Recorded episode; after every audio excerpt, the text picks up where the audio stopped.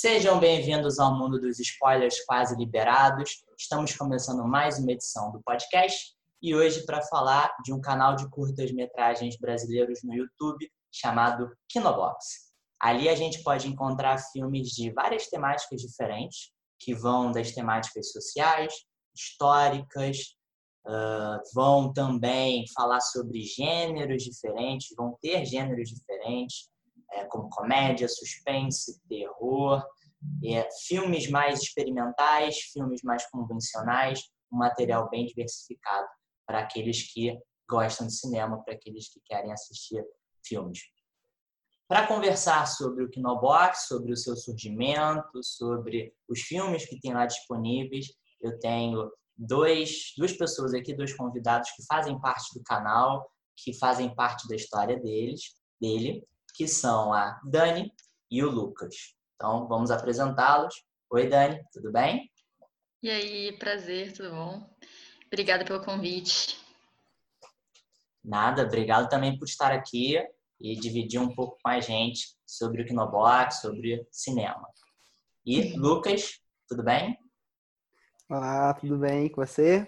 Melhor agora que a gente está falando de filme bom, falando sobre é um canal que, com certeza, a galera que, se ainda não conhece, espero que conheçam através aqui do podcast, que corram atrás. Tem vários e vários filmes lá, dezenas de filmes, que a gente vai comentar um pouco sobre. Né? Justamente sobre a diversidade de filmes que tem lá, de curtas-metragens, todos eles brasileiros, são filmes que trazem temáticas sobre feminismo, sobre negritude, sobre LGBTQI+. Para aqueles que se ligam em história, tem alguns filmes com uma pegada histórica. Então, essa diversidade a gente vai comentar aqui no podcast. Para quem quiser saber um pouco mais do Kinobox, vem com a gente. Bom filme! Kinobox. Kinobox.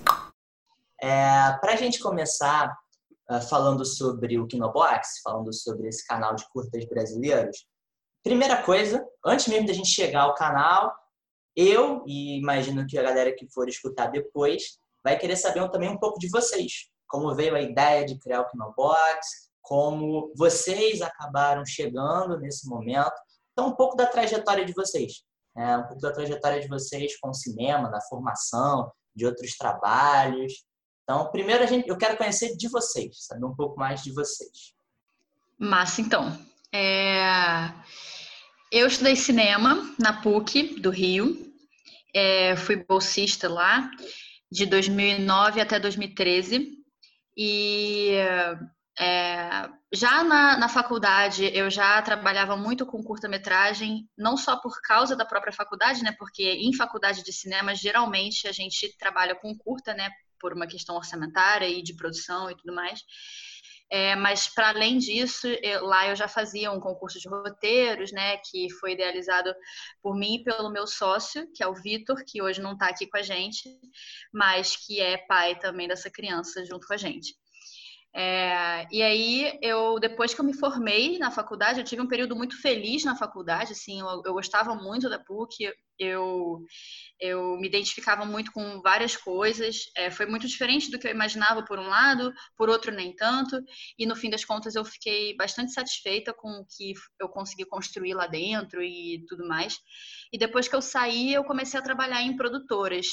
É, eu trabalhei na Racor, trabalhei na Dasa Filmes, trabalhei na Copacabana e fiz alguns projetos. A maioria era fiz coisas para TV, fiz coisas para cinema, a maioria documentário e trabalhei muito com esse lado da produção mais tradicional, digamos assim, né, que é a produção com lei de incentivo, produção com editais é, para cinema. E aí depois no meio disso tudo, na verdade, é, eu abri a minha produtora com o Vitor, que é a Alameda Produções, e o Kinobox, ele, ele era uma ideia já muito antiga, de 2011, assim, a gente ainda estava na faculdade quando ela surgiu. E aí depois a gente começou a trabalhar em outras coisas, eu fui para outras produtoras, o que foi muito importante também para eu conseguir é, ter experiência né, em como liderar equipes e como tocar projetos, etc. E aí, em um determinado momento no ano passado, a gente achou que estava na hora da gente tirar do papel essa ideia. Que a gente já tinha idealizado há tanto tempo. E aí o Lucas entrou também nesse barco com a gente. Extremamente importante essa entrada dele, se teria sido talvez impossível mesmo, a palavra certa, fazer sem a, sem a colaboração dele. E cá estamos. Legal, legal. É, eu ia perguntar mais para frente, e aí a Dani já se antecipou até falando também sobre o Vitor, sobre essa parceria né, que vocês têm para fazer o, Kinobox nascer. E a gente vai entrar também um pouco disso mais para frente, mais legal. É, e o Lucas, para a gente também saber um pouco mais e como ele foi parar no Kinobox. Lucas? É, então, temos. Somos bem parecidos, eu e Dani, assim. Também sou formado na PUC, tem ano passado, então muito recente, acabei de sair da, da faculdade mesmo. É, e é engraçado que, assim, minha pequena carreira até agora é, tem sido muito voltada para streaming, assim. É, uma, não foi uma coisa que eu escolhi, mas acabou acontecendo. Então, assim, eu acabei indo pro meu, meu primeiro estágio foi na, na Telecine Play, é, com conteúdo, inclusive, é, de para streaming mesmo. É, e aí tem sido assim, é, abriu meus olhos, assim, e aí me veio um questionamento muito grande de como tornar possível os conteúdos audiovisuais que a gente faz, assim. Então isso sempre foi uma questão muito grande para mim, tanto que foi tema do meu TCC, é, que eu espero ter chegado a algum ponto no TCC, mas uhum. foi, então assim, é algo algo importante assim para minha pesquisa pessoal, sabe, até agora. E, e o convite foi mais ou menos assim, né, do Kinobox. Foi, eles se apresentaram na, na universidade, não tinham lançado o canal ainda, é, e aí eu vi, fiquei um tanto quanto encantado com a ideia, com a possibilidade, é, e aí eu entrei de cabeça. Assim, eles não tinham lançado, estavam há menos de um mês, né, Dani? É, de lançar. Ah. E, e aí, enfim, a gente botou fogo no parquinho e conseguiu fazer, assim. Legal que acaba que uma trajetória completa a outra, né? A Dani ligada desde muito cedo à produção, à administração de projetos assim, e o Lucas, como você já já tinha um envolvimento com streaming ou com plataformas assim de alguma forma que disponibilizam, que produzem, que vão montar um conteúdo que, que vai atingir as pessoas, vai, vai atingir o público diretamente de casa, né? Kinobox, então, no YouTube, acaba sendo uma plataforma, uma ferramenta bem forte, bem importante para fazer com que os curtas, os filmes ganhem né, o mundo, se circulem mais facilmente do que nos cinemas tradicionais, que a gente sabe né, que depende de, de vários outros fatores para que o público tenha acesso a filmes tão variados e que não fiquem apenas consumindo os mesmos. Né? É, a Dani falou um pouco sobre o início do Kinobox, falou que já, é, já tinha, é, já conhecia o Vitor, já era, já tinha uma sociedade e a ideia vem né, dessa colaboração dos dois e o Lucas entra, entra depois. E aí eu queria saber um pouco de vocês também, como é que foi no primeiro momento fazer com que o projeto acontecesse, né? saísse do papel, ganhasse vida. Então, assim, as primeiras dificuldades, os primeiros questionamentos do que fazer, algumas coisas que vocês não imaginavam e que surgiu na prática e vocês tiveram que encontrar uma saída, uma solução. É, como é que foi o início mesmo né? Vindo a ideia, nascendo a ideia, depois colocar na prática nos primeiros meses. Ele começou no final do ano passado, né? Em novembro, se não estou errado. Isso. Foi no dia 6 de novembro, a gente teve uma cerimônia no Odeon, no dia 5 para lançar, e aí no dia 6 o canal entrou no ar. Eu diria que a gente ainda está no início dessa trajetória, a gente ainda tem descoberto muita coisa que a gente não imaginava que aconteceria dessa maneira. É, mas falando mais do início, início mesmo, assim, a, o, a ideia do Equinobox ela surgiu na cabeça do Vitor.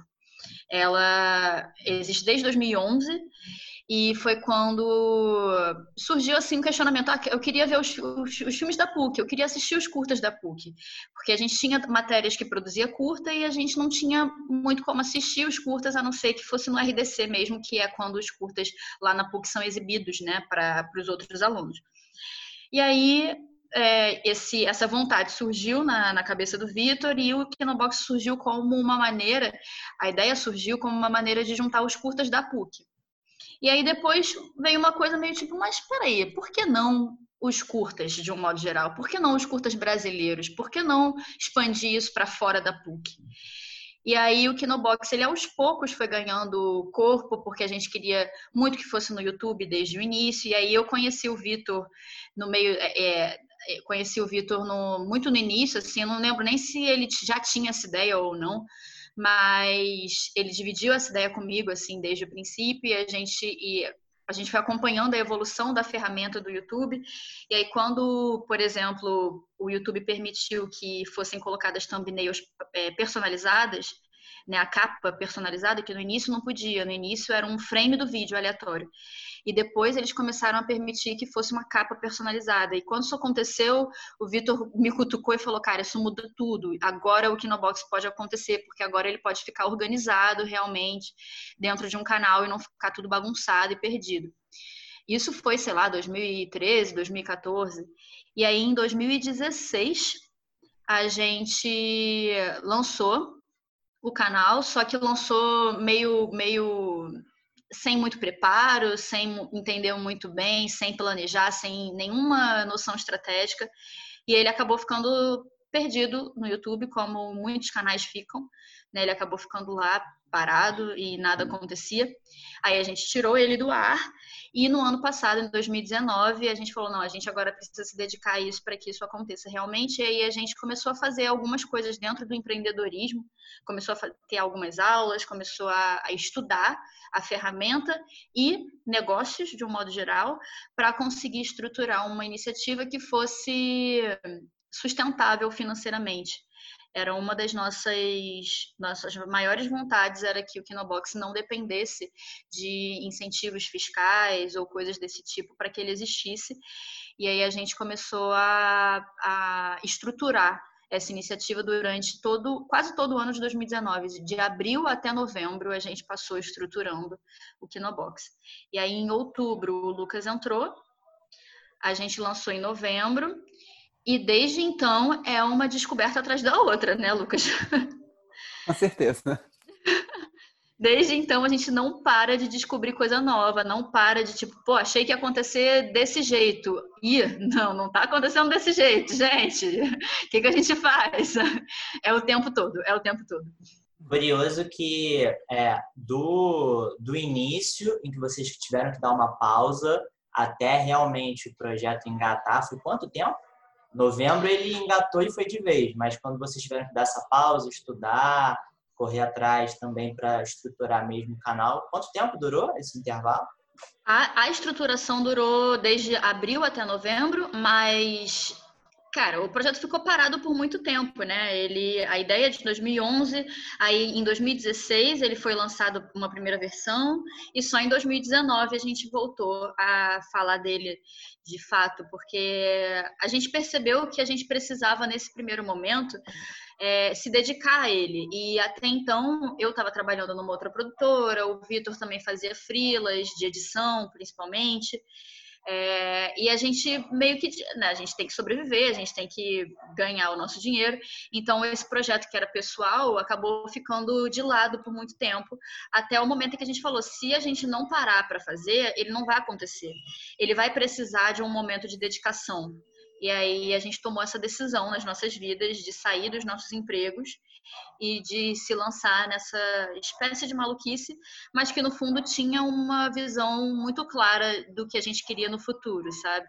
A gente já tinha percebido que a situação do Brasil estava complexa para quem trabalha com cultura, a gente já sentia isso na pele com todos os projetos que a gente trabalhava.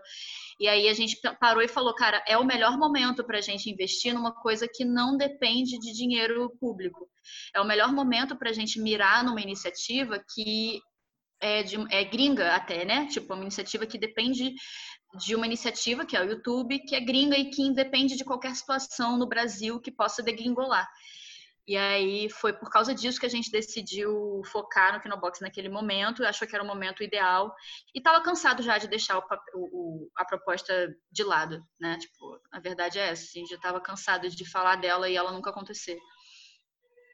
Até porque, como você comentou, e a gente ao longo da conversa vai voltar a esse tópico, no Brasil de hoje, tudo que acontece com o governo que tem, com todas as medidas que servem né, para devastar a cultura, intencionalmente devastar o que a gente tem de produção artística, é, fica ainda mais desafiador, né? Decidir trabalhar com cultura, se dedicar a isso, fazer com que a sua vida se direcione para esse tipo de atividade. Então, eu imagino que deva ser, deva ter sido né, questionamentos atrás do outro, né, um atrás do outro, em relação às dificuldades que vocês encontrariam no meio do caminho. Sim.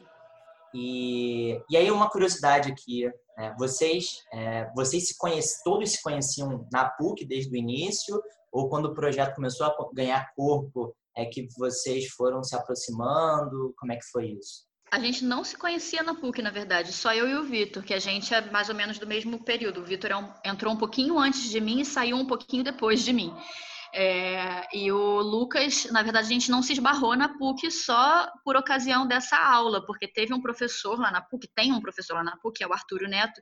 Ele foi uma, uma figura importantíssima para o Kinobox, aliás, porque ele sempre acreditou nesse projeto. Ele, a aula dele era muito voltada para distribuição e ele sempre viu que o Kinobox era uma maneira consistente de, de distribuir curta-metragem, que era uma coisa que não tinha é, de forma tão consistente até então. Então ele acreditava muito no projeto e ele chamava eu e Vitor para falar do Kinobox nas turmas dele todo semestre, mesmo quando o projeto ainda não existia. E aí a gente foi umas seis vezes na PUC, assim, uns três anos a gente passou indo na PUC todo semestre e falando com os alunos sobre o projeto, que ele ia acontecer, que ele ia acontecer, que ele ia acontecer e, e nunca acontecer de fato.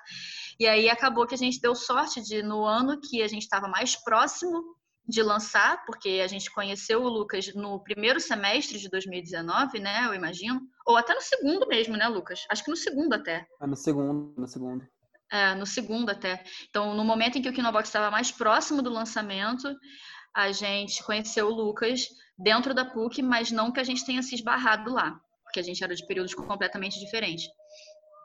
Ah, legal. E entrando um pouco mais e também antes de a gente avançar um pouco, é legal como tem esse professor que os apoiou, porque uhum. acho que acaba sendo fundamental nesse momento assim de dúvida, de incerteza. Será que vai ser possível? Será que vai rolar? É, quando vai rolar? De que forma? É legal que pelo menos tinha esse incentivo que deixava cada vez mais viva a ideia, né? Não ficava tão Sim. vaga e, e, querendo ou não sempre em algum momento puxava para a realidade. Vai acontecer, em algum momento vai nascer, em algum momento ele, esse canal vai vai para frente. E Sim. e aí é, então ele, para a gente contextualizar, ele começou e, e tomou forma e foi para frente no final do ano passado, em novembro. A gente está gravando isso em junho, então já são alguns meses de atividade do canal. Uhum. E aí eu queria perguntar para vocês é, algumas coisas mais operacionais de como o canal, como vocês decidiram tocar o canal, administrar os curtas-metragens, como ele é disponibilizado para o espectador e também um pouco da relação com o YouTube, porque a gente sabe que é uma relação meio né, conflituosa. Em alguns momentos, algumas coisas podem, depois não pode mais. É, a Dani comentou um pouco dessas mudanças que vão acontecendo ao longo do caminho. Eu queria primeiro saber com vocês como é que veio a decisão de se foi assim intuitivo, foi acontecendo, né, foi mais intencional ou simplesmente se mostrou uma, uma boa ideia da periodicidade dos curtas que vocês colocariam ali, para não, sei lá, colocar vários de uma vez só, ou mesmo criar um hábito do público esperar naquela data, naquele horário. Como é que foi isso para vocês? Como é que foi essa, esse debate até chegar ao consenso de como fazer isso? Isso foi uma sofrência tamanha. porque no início, assim, a gente começou realmente a monetizar foi em janeiro, né, Dani? Isso. É, então ficou esse período sem monetizar e aí a gente tinha uma, uma angústia de postar muitos filmes, assim. Tem uma periodicidade muito grande mesmo. É, então, assim, já lançou três filmes por semana, sabe? É, no início, início máximo, a gente né? lançava, no início, no início a gente tentou lançar diariamente. Eu não sei se a gente chegou a conseguir, mas a nossa a nossa proposta inicial era filme novo todo dia. Grande ilusão. É, mas o é, dentro do que você comentou, Lucas, sobre ter conseguido monetizar a partir de janeiro, é, explica aqui para a galera que não está tão familiarizado com essas questões assim do YouTube, até que ponto existe alguma exigência do tipo, ah, a partir de agora é possível monetizar ou não tem algo tão assim, né, regulamentado, tão oficializado? Como é que vocês conseguiram a partir de janeiro monetizar, fim das contas? É, o, o YouTube tem uma um início, né, para você começar a monetizar, que vai de 10 mil inscritos e, se não me engano, são 100 mil views. É, Posso estar errado, mas eu acho que é isso. É, são, na verdade, são, são só para. São mil inscritos e quatro mil horas assistidas. É isso aí, é muito menos. A gente já chegou tão longe, a gente está quase em 20 mil, né? Sim. Até o final do mês a gente chega em 20 mil inscritos. Sim. É, então é isso, assim, tem esse, esse início, e aí você começa a monetizar, você começa monetizando muito pouco, e fica numa dependência um tanto quanto dependência mesmo de, de ver um, um, vídeo realmente bombar, né? Que foi o nosso primeiro, o primeiro filme que bombou realmente foi Pele Suja Minha Carne, do Bruno Ribeiro, que assim, que realmente foi o boom, assim, gente, acho que a gente só conseguiu monetizar com esse filme mesmo. Ele trouxe muito inscrito, foi visto por muita gente. É, é isso. E e, e como é que fica assim para vocês é, o dilema que é, eu já ouvi de outros canais, já ouvi de outras pessoas comentando que é, uma coisa mínima, é, algo muito simples, algo muito banal, faz com que o YouTube desmonetize algum conteúdo. É, se vocês já passaram por algo assim, porque a gente sabe que em muitos momentos envolve né, uma definição muito conservadora do YouTube do que vai fazer com que o vídeo seja desmonetizado ou não, é, imagens, ou, né, o, o, que quer que seja é, transmitido ali. Se já aconteceu com vocês ou já houve essa preocupação? É, essa coisa que você falou no início de coisas que a gente esperava que fosse de um jeito e que se tornaram de outro, Aconteceu muitas vezes, por exemplo, na, peri na periodicidade, né, que o Lucas começou falando ali, que foi um perrengue até a gente ajustar. É, e também o nosso maior dilema atual tem a ver com isso, porque alguns o YouTube ele por inteligência artificial pelo menos até o mês passado, por inteligência artificial, ele definia se o seu vídeo era apto ou não a todos os, os patrocinadores, a todos os anunciantes. Se ele fosse, ele ficava como ativado. Se ele não fosse, ele ficava como limitada. E ele poderia não ser realmente e não gerar nenhuma monetização, que é o caso de vídeos que são para maiores de 18 anos ou vídeos que têm alguma questão de direito autoral. Mas quando não é, quando ele é monetizável, tem duas formas. Uma é a monetização ativada e a outra é a monetização limitada. Para ele ser limitada, tem algumas coisas, assim, tipo violência, é, nudez, é, linguajar, é, falar sobre coisas polêmicas, tipo terrorismos e coisas do tipo. Tem alguns assuntos que transformam ele limitada também.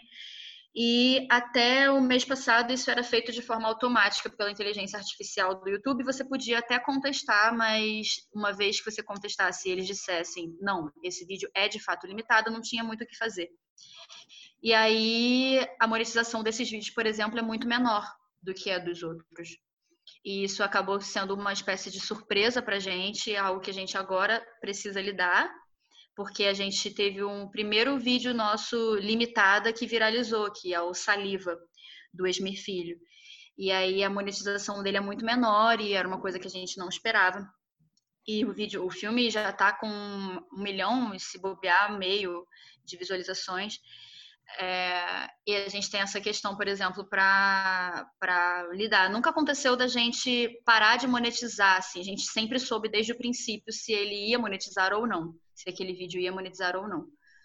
Mas alguns a gente, tipo, o próprio Saliva, eu discordo da avaliação dele ser limitado. Eu não acho que ele é limitado.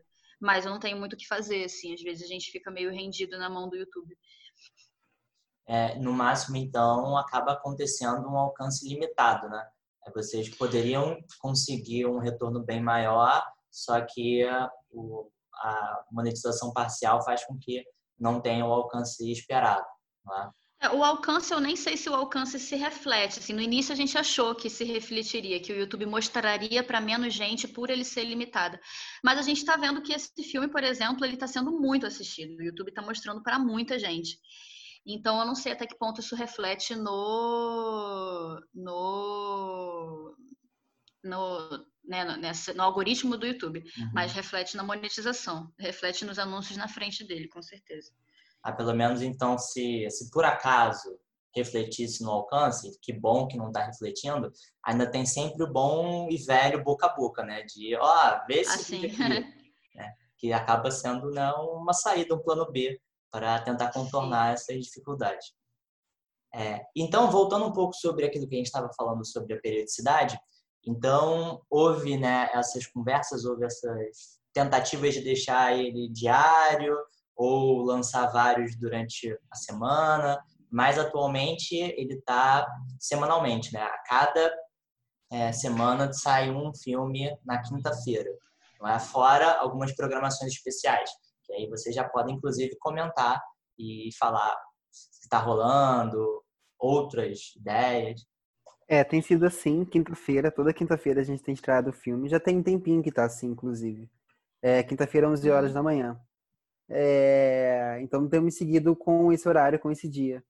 É, fora algumas ocasiões especiais que, que temos feito.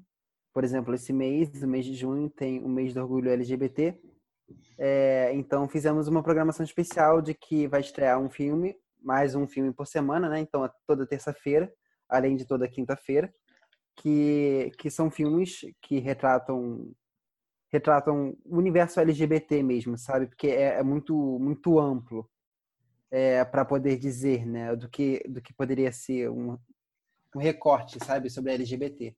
É, mas então estamos estreando toda terça-feira durante todo o mês de junho, um filme novo, além de uma live toda quinta-feira é, no nosso Instagram, que a gente também vai, vai publicar no YouTube assim que, que a live acontecer, no IGTV também.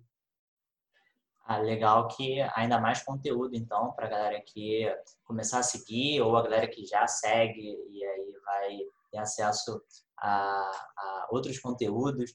E aí vocês fazem as lives com os realizadores, com o elenco? É, depende um pouco. Na, na, a gente já, na verdade, a gente começou a fazer isso agora por conta do mês LGBT. A gente já tinha tido o especial Mês das Mulheres em março, é, mas a gente não tinha colocado para frente essa ideia de fazer as lives. Mas aí, quando a quarentena explodiu e as lives explodiram junto, a gente começou a pensar em fazer isso. E aí, a gente, assistindo um dos filmes do, da programação LGBT, a gente estava, eu e Lucas, montando a programação, e a gente assistindo um dos cursos, a gente falou, cara, queria tanto discutir esse curso, ele tem tanta coisa para falar. E aí surgiu essa.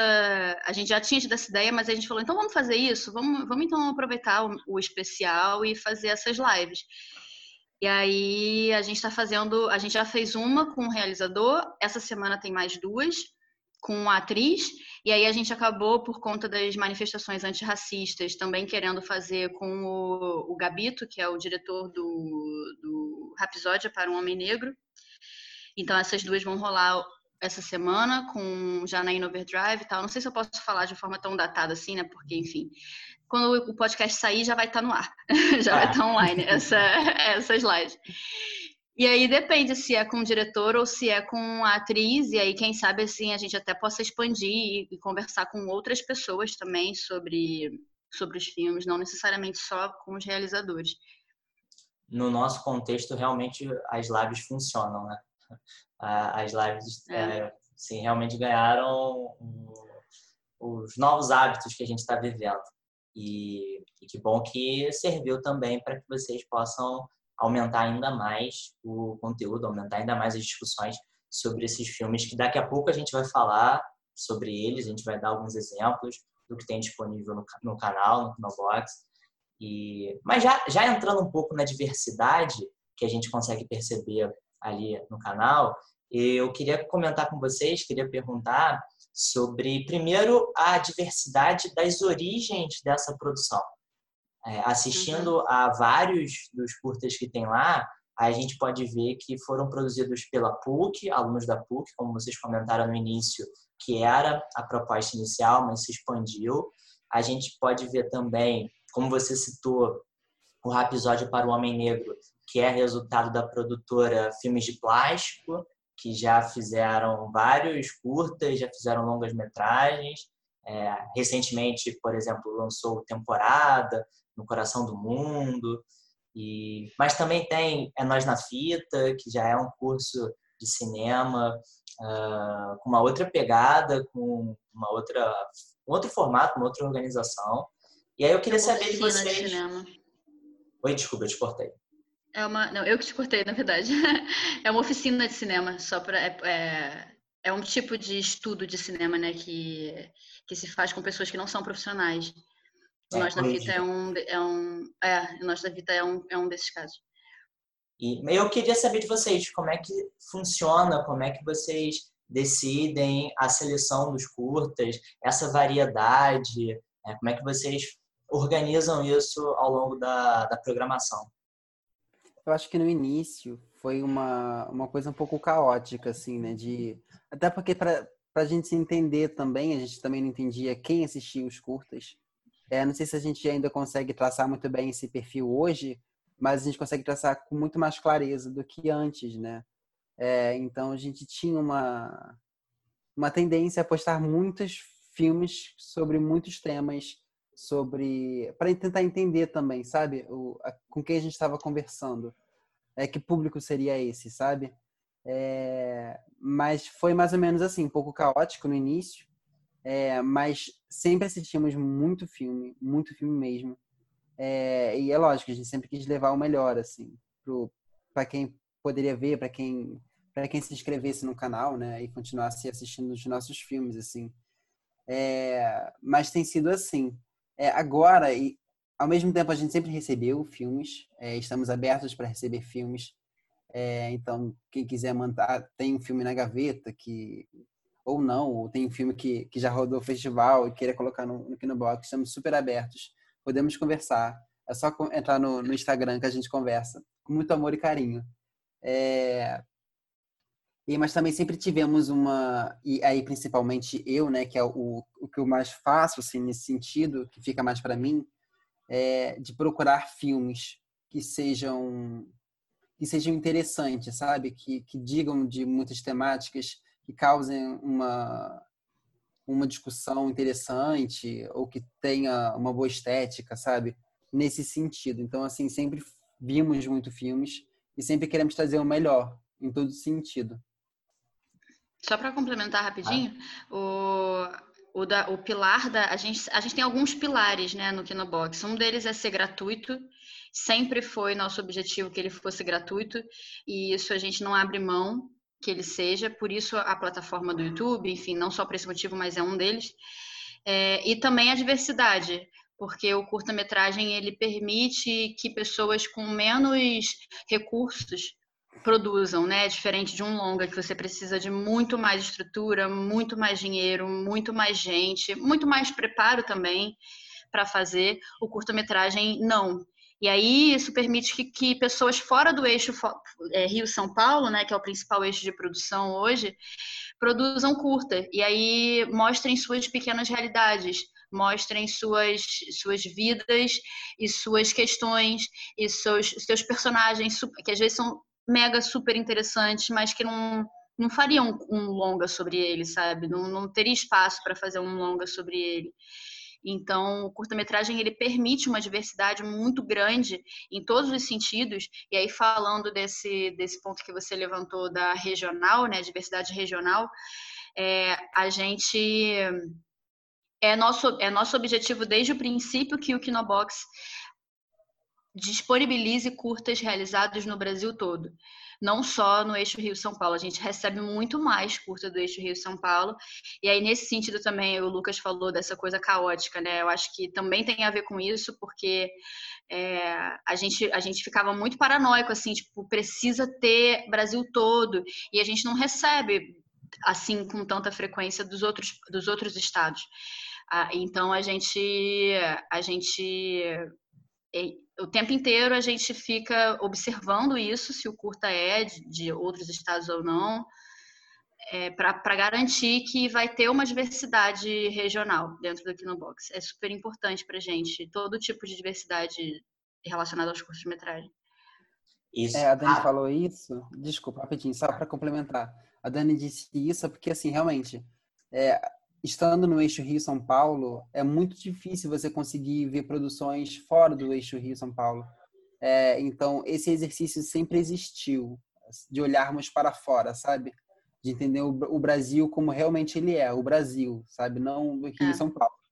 É, então, sempre foi essa tentativa, esse esforço, é, e aí esse esforço também de chegar nessas pessoas, porque essas pessoas, por motivos de distância, por motivos mesmo de desse eixo Rio São Paulo que acaba cegando a gente, essas pessoas acabam não aparecendo, né?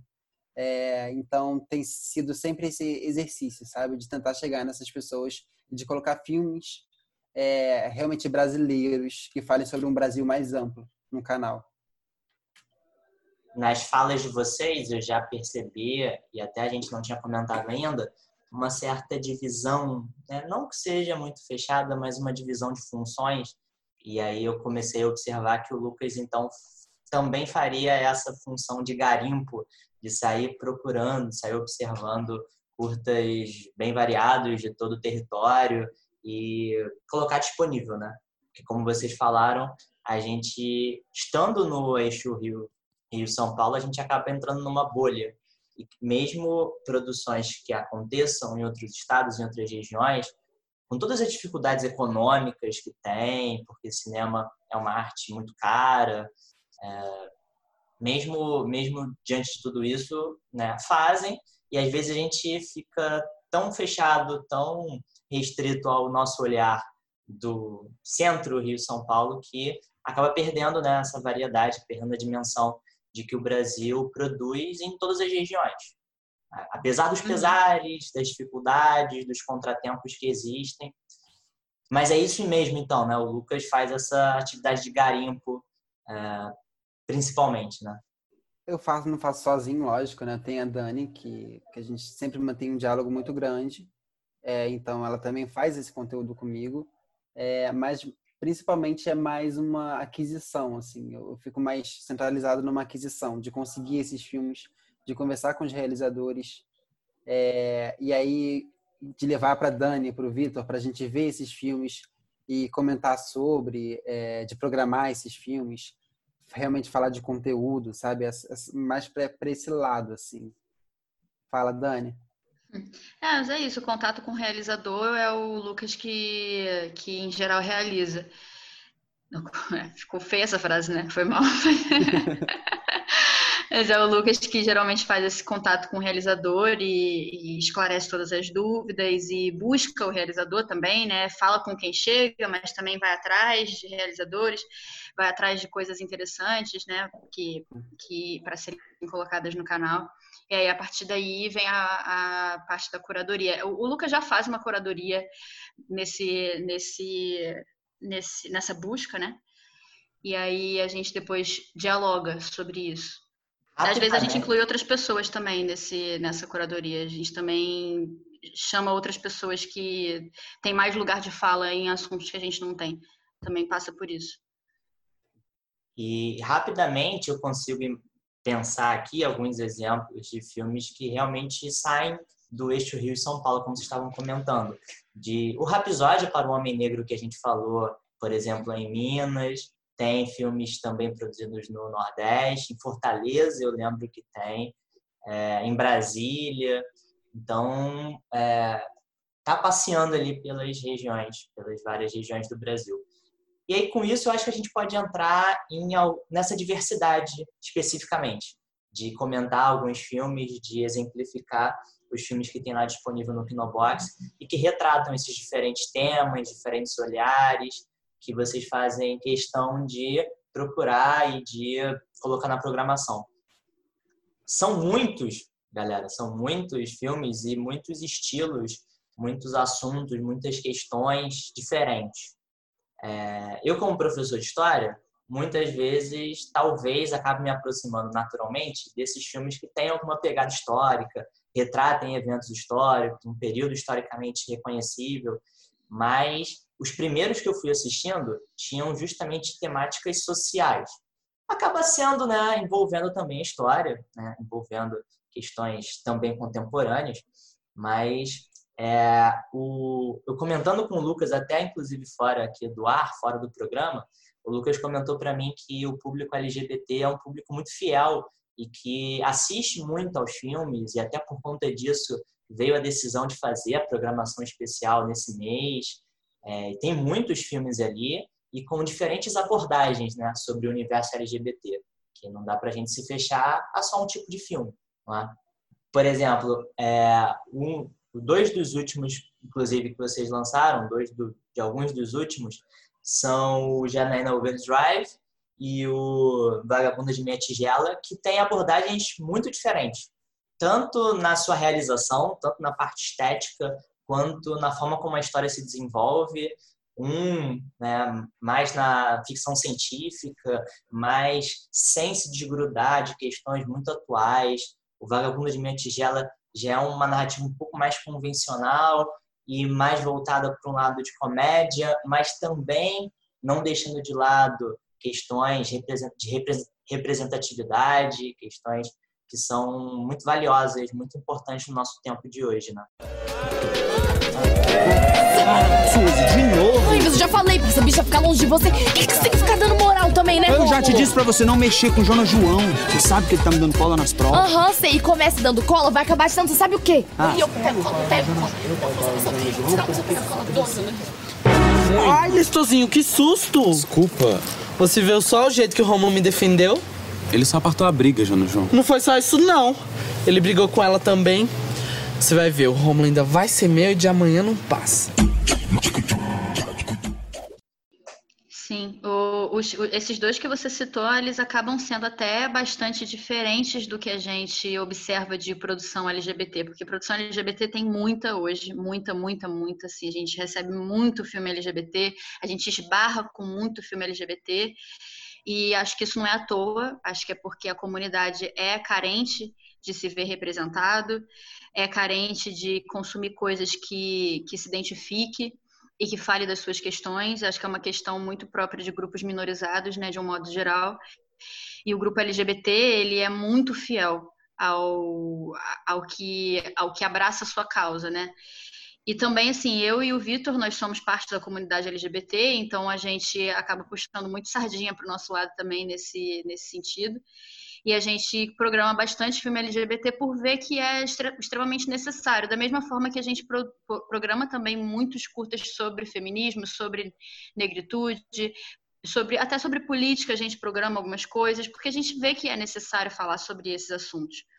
E aí, esses dois filmes que você citou, eles absolutamente são bem diferentes da maioria dos curtas LGBT. Assim, ficção científica, para começar, é, é muito incomum né? Tipo, é, é, muito mais comum haver drama, né? Drama é o gênero mais comum, é o que a gente mais esbarra. Ficção científica é bem mais difícil, uma ficção científica que fala de uma ciborgue trans, então é tipo outro outro outro lugar completamente. E até o Vagabunda de Minha que é uma comédia, né? Ele, a gente até falou sobre isso na live que a gente fez com o diretor na semana passada, sobre como os curtas LGBT geralmente falam sobre dor, sobre preconceito, sobre, sobre sofrimento, sobre indecisão, sobre não entendimento. É, e esse não, esse fala de uma gay super bem resolvida e que enfrenta o bullying e que tá, é, tem objetivo e que está lá lutando pelo que ela quer. Então, esses dois que você citou, eles, eles são bem importantes dentro do canal, não só por eles serem LGBT, mas por eles tratarem do universo LGBT de uma maneira incomum para os curtas-metragens e para as produções brasileiras de um modo geral que falam sobre isso. Inclusive, eu acho, é, assistindo ao Janaína Overdrive, que é aquele monólogo inicial, é, e como a personagem se coloca, como ela se afirma, como ela mostra né, o que significa a jornada dela, pelo que ela está lutando. É, ela é tão complexo e a, abrange tantos significados, tanto a questão da liberdade corporal, né, de lidar com o próprio corpo, de ter a, a, a, sua identidade ligada ao que ela decide exatamente do seu corpo e não do que alguém impõe a ela e eu não vou entregar muito do que é o filme para não dar spoiler, uhum. mas envolve isso, envolve a luta pela autonomia do seu corpo e, e como é que isso vai vai atingindo também vários outros temas, porque envolve também uma grande corporação que se impõe sobre o indivíduo, então tem algo econômico aí, tem algo de, de geração em que é, uma versão mais nova, moderna, entre aspas, estaria substituindo uh, no trabalho que ela faz. Então, é, como é que os curtas acabam tendo é, essa abrangência em vários outros temas? E como você falou, Dani, não necessariamente precisam tocar apenas em algo doloroso, em uma questão mais dramática, mais carregada, mas podem também se utilizar de outras sensações, outras abordagens, de outras visões que não necessariamente vão ficar concentradas apenas, limitadas apenas nessa parte mais dramática e dolorosa. É. A, a, nos fugiu, hein, Lucas, essa parte da, da, da mais nova substituindo a mais velha, hein? Aí, ó, a gente já pode é inserir isso na live. É que eu e o Lucas, a gente se diverte horrores fazendo as pautas da, da live a gente, a gente faz, para fazer uma live de uma hora, a gente discute duas horas sobre a pauta. Isso porque a gente já viu todos os filmes do diretor, já, já discutiu antes, sabe? É isso, assim. É, é isso, é muito engraçado, porque agora a gente está tendo a possibilidade de, de poder discutir esses filmes é, e as possibilidades desses filmes. Então, a gente tem tido feedbacks muito interessantes, assim, dos diretores que vão participar dessas lives, assim eu sinto que a galera ficou muito animada, sabe? De poder discutir esses é. filmes que, na maioria das vezes, elas já fizeram, já tem anos, sabe? E, e tá lá um pouco parado, pegando mofo. E, e, é uma possibilidade de fazer circular, sabe? Essas, essas histórias, essas, essas narrativas, sabe? Que, que eles tanto se empenharam em fazer. Mas é uma discussão realmente, assim, a gente fica muito tempo comentando um, filme de 12 minutos, sabe? Porque realmente tem muita coisa para dizer. É, e às vezes a gente não consegue completar, falar sobre muita coisa, né, Dani? A gente faz 20 perguntas e ainda quer fazer mais. Eu tô ansiosa para o momento em que a gente vai colocar essas lives no YouTube, porque acho que vai ser um complemento muito maneiro, assim, de a pessoa viu o curta e ela pode assistir um bate-papo com o realizador para aprofundar o que está ali naquele curta, sabe? Eu tô bem ansiosa para esse momento, quando a gente começar a botar. Porque o, os filmes realmente eles só, eles só se não se completam, né? Mas eles eles se fortalecem quando tem a discussão, né? Porque ele não uhum. termina no momento em que você assiste. É, é tão mais transformador, é tão mais né, fascinante quando a gente discute, quando a gente vê outras visões sobre ele, outras interpretações, pessoas que puxam é, outros detalhes, outras, é, outras visões mesmo, outros significados que batem de uma forma em uma pessoa, batem em uma, de uma forma diferente em outra.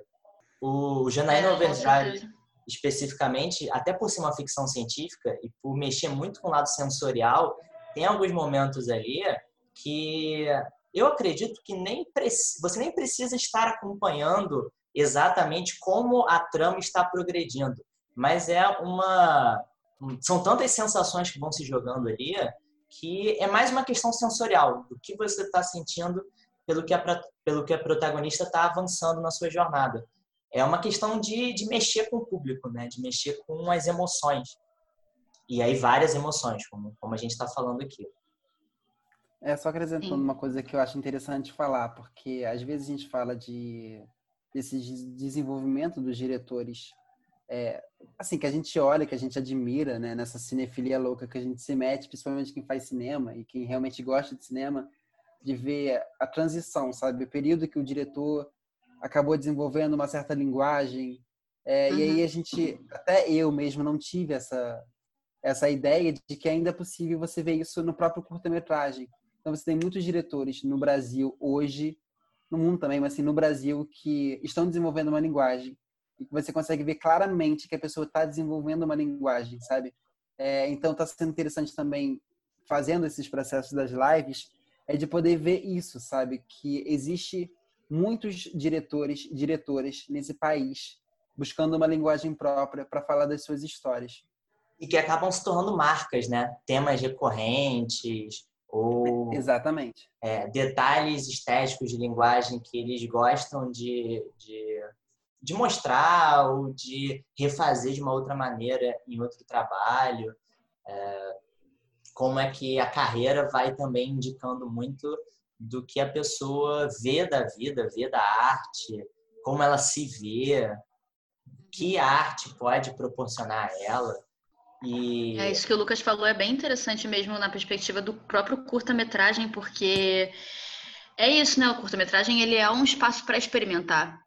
E muita gente utiliza dele, muitos cineastas utilizam dele para experimentar, para descobrir o que eles o caminho que interessa mais a eles. E a gente, fazendo esse processo das lives, a gente vê claramente o caminho que alguns cineastas estão buscando. E é muito legal, é muito legal de ver como de um curta evoluiu um pouco mais para o outro, como problemas de um curta foram resolvidos no outro, sabe?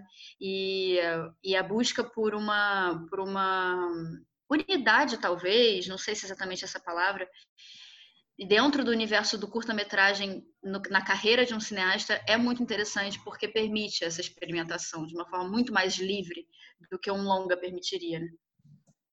Estimula a criatividade, né? Essas soluções que no curta-metragem cabem muito bem, seja por conta da duração e aí uma questão de exigência, de desafio, de condensar aquilo em uma duração menor, ou mesmo por conta da, do risco que pode correr, da, das inovações que ele pode tentar, do que ele se desafia a fazer, de não, uhum. não se repetir, de não ficar fazendo sempre o mesmo filme.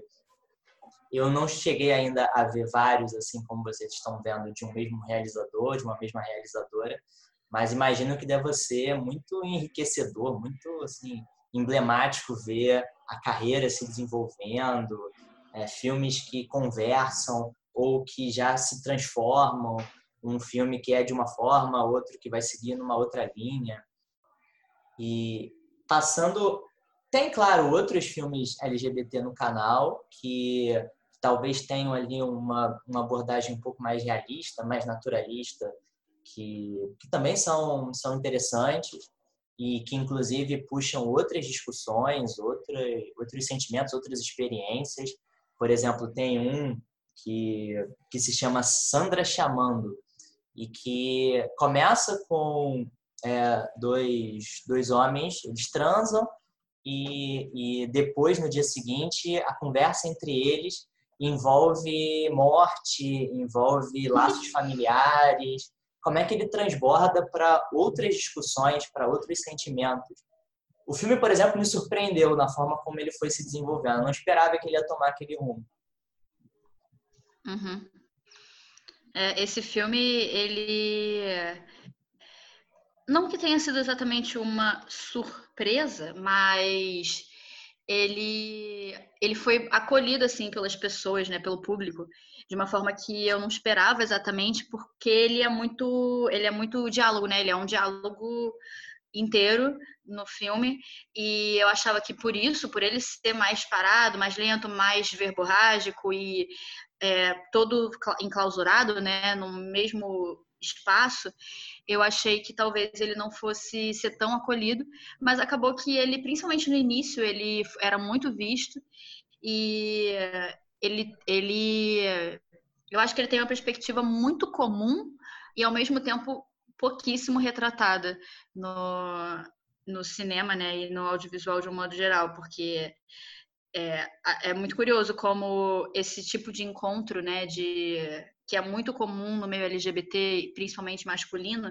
esse tipo de encontro muito voltado para o sexo, ele traz uma intimidade que é de um jeito muito diferente. Não é como não é como dois amigos de vida conversando. São duas pessoas que acabaram de se conhecer, compartilharam uma intimidade grande no momento do sexo e depois dele conversam sobre a morte, sabe? Tipo de pessoas parentes.